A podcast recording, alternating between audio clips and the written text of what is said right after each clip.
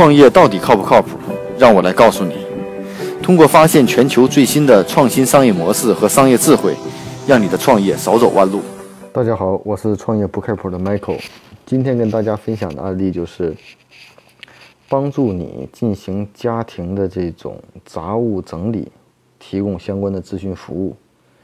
这是台湾的一家创业公司啊，做主要做什么呢？家庭收纳咨询啊。那这种服务会不会是一个好生意呢？但是我知道，在现实生活中，可能每家都会有这样的情况，啊，衣服、鞋、各种杂物、孩子的玩具非常多，然后呢，到底该扔不该扔，怎么去整理，啊，面临很多的问题，啊，嗯，总觉得家庭的空间是极其不够用的，特别是面对很多女性来说，可能衣服、鞋、包占据大量的空间，扔又不舍得扔。那我们知道呢，知道断舍离的朋友会知道这个断舍离。是一个自动机制，只要开始就会从外到内不断的循环更新。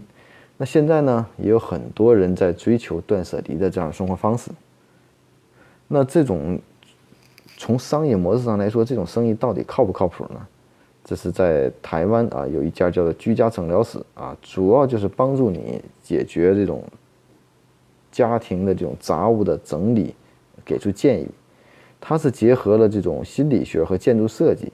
啊，用户填完服务了以后，会上门进行免费的咨询，然后后续呢会进行一些收费的服务，啊，还辅助一些心理学的这种条件，嗯，并且呢在服务以后，他还会对接一些捐赠机构，甚至一些迷你仓的存储机构进行合作，啊，那至于这种生意到底靠不靠谱，它的服务效率到底如何呢？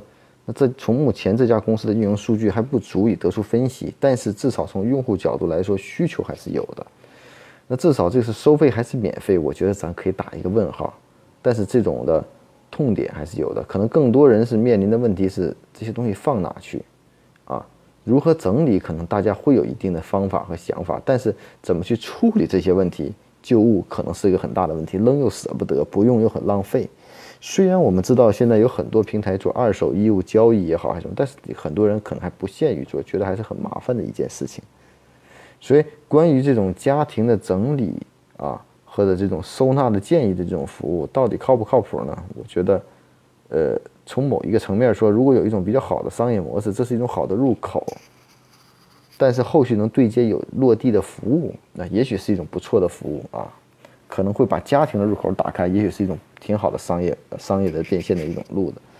所以呢，今天跟大家再分享这个案例，就是帮助你去整理家里的杂物啊，给出建议和咨询，这种服务到底靠不靠谱呢？我觉得从不同角度看啊，也许还有机会啊。每天五分钟的创业不靠谱的全球商业智慧分享，让你的创业靠谱起来。